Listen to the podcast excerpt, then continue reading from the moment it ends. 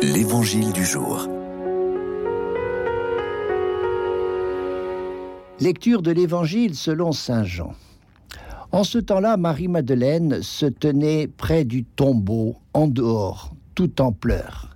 Et en pleurant, elle se pencha vers le tombeau. Elle aperçoit deux anges vêtus de blanc, assis l'un à la tête et l'autre aux pieds, à l'endroit où avait reposé le corps de Jésus.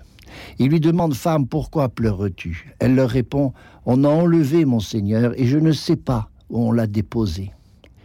Ayant dit cela, elle se retourna, elle aperçoit Jésus qui se tenait là, mais elle ne savait pas que c'était Jésus. Jésus lui dit, Femme, pourquoi pleures-tu? Qui cherches-tu? Le prenant pour le jardinier, elle lui répond, Si c'est toi qui l'as emporté, dis-moi où tu l'as déposé, et moi j'irai le prendre.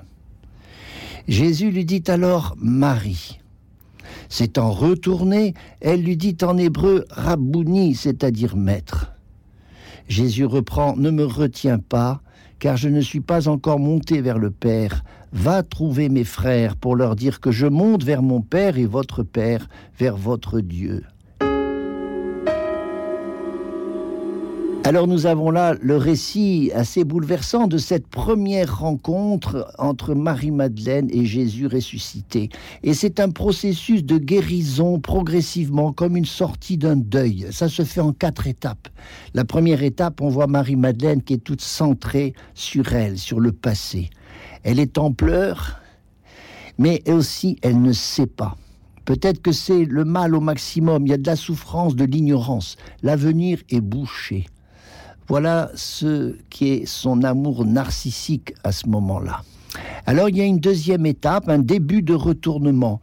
Je vois bien qu'elle se retourne que d'un quart de tour, c'est pour ça qu'elle ne voit pas bien celui qu'elle prend pour un jardinier. Elle voit mal, et pourtant elle a déjà quelqu'un qui est là pour l'aider, qui va peut-être euh, la renseigner. Alors les pleurs s'arrêtent.